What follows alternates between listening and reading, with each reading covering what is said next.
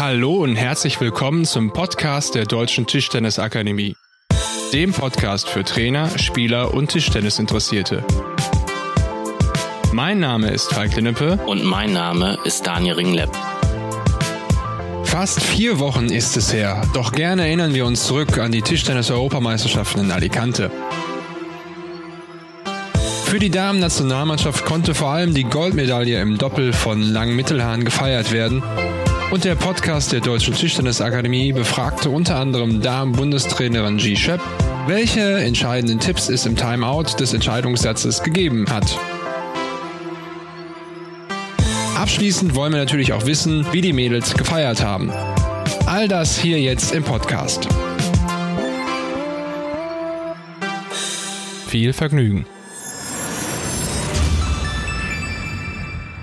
Ja, einen wunderschönen guten Tag, Frau Schöpp. Ich habe mal eine Frage. Haben Sie jemals schon mal ein EM-Finale mit Zeitspiel gehabt? Nee, nee, dass ich nicht, dass ich wusste, dass äh, Zeitspiel war mal. Mussten Sie denn selber als Abwehrspielerin auch mal Zeitspiel sozusagen spielen?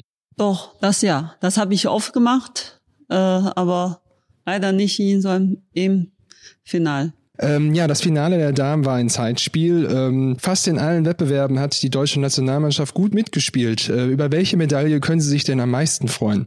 Ich meine, die Goldmedaille natürlich freut man sich mehr als äh, einen dritten Platz, aber trotzdem freue ich mich auch für den dritten Platz, die meine Spielerinnen äh, gemacht haben im Mixed oder mit ja dem Partner.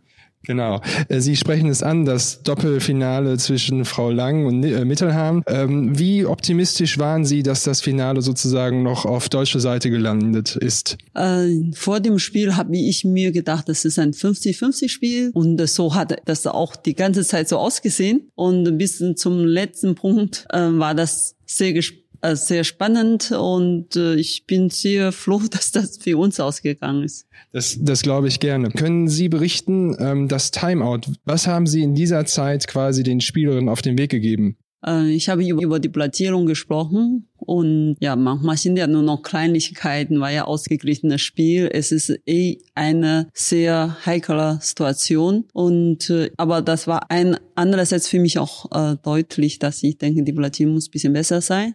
Dann konnte der Punkt schon kommen. Abschließende Frage für mich persönlich wäre noch sehr interessant. Was haben die Damen denn eigentlich sozusagen ähm, nach dem Finale ge getan, also nach dem Doppelfinale? Man hat gehört, es wurde geschwommen. Was haben Sie denn persönlich getan nach diesem Triumph?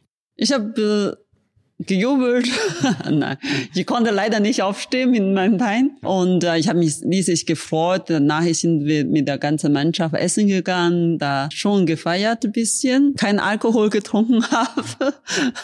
Und ja, natürlich die Spielerinnen und Spieler sind noch jung, die können besser feiern als ich, ist auch klar. Dann wünsche ich Ihnen alles Gute noch und ähm, wir hören uns auf jeden Fall. Vielen Dank nochmal für das Interview. Bitte. Abonniert diesen Kanal, denn es werden weitere Quick-Tipps und Detailinterviews der deutschen Trainerelite folgen. Auch ihr Hörer seid gefragt und herzlich eingeladen, Fragen oder Kommentare zu hinterlassen.